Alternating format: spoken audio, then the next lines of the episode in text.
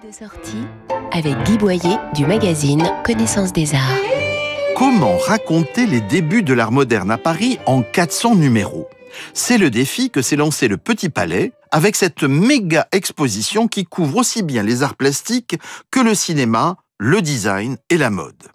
Paris plutôt réussi car on a l'impression que tout y est du transfert des artistes de Montmartre à Montparnasse, des inventions du fauvisme, du cubisme, du futurisme et du surréalisme.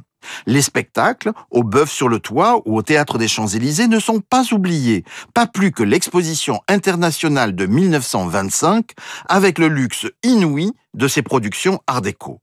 On est ravi de trouver enfin, aux côtés des grands noms comme Picasso ou Fernand Léger, ceux de femmes artistes oubliées comme Irène Lagutte ou Marie Vassiliev. L'exposition Le Paris de la modernité, 1905-1925, a lieu au Petit Palais jusqu'au 14 avril et retrouvez nos coups de cœur en images commentées sur connaissancesdesarts.com, rubrique Arts et Expositions. Retrouvez toute l'actualité culturelle dans le magazine Connaissance des Arts, disponible chaque mois chez votre marchand.